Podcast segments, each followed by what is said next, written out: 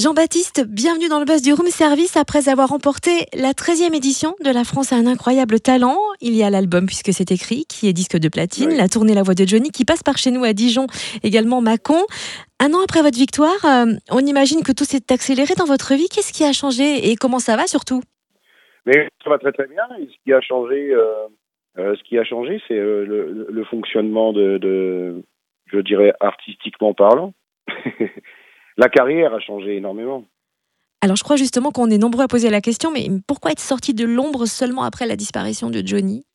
Mais pourquoi Pourquoi? C'est tout simplement que euh, tant qu'il y avait Johnny euh, sur scène, euh, je ne pouvais pas m'exposer au, grand public. C'est simplement par respect. Et aujourd'hui, ce que je fais, c'est tout est dans le respect. Respect aussi de ses collaborateurs, puisque vous avez travaillé avec l'un de ses principaux paroliers, Michel Mallory, pour votre album Puisque c'est écrit. Ça doit être une expérience complètement dingue. Oui, c'est vrai que euh, de pouvoir avoir collaboré avec euh, Monsieur Michel Mallory, euh, qui est maintenant aujourd'hui, on a créé des liens vraiment très très forts entre nous.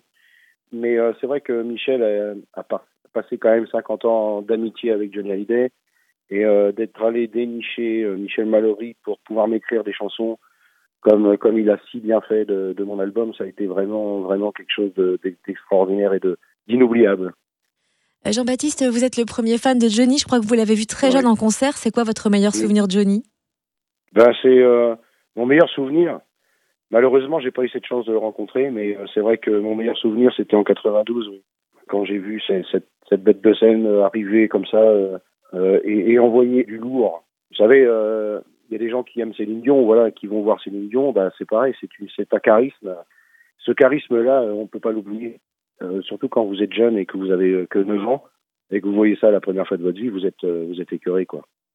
Jean-Baptiste, une dernière question, parce qu'on se souvient de Marianne James sur l'émission La France a un incroyable talent, qui dit Tu es la réincarnation de Johnny, mais qu'est-ce qu'on ressent à ce moment-là? Oh, La réincarnation, je trouve ça un peu fort, parce que Marianne James, elle est gentille, elle, elle a été adorable. Le jour de l'émission, elle a été vraiment adorable. Mais, mais la réincarnation, moi, je, ne suis pas la réincarnation de Johnny. Je, suis Jean-Baptiste Desvins. Je suis simplement le un chanteur à part entière et euh, qui a qui a cette capacité de vocale. Voilà.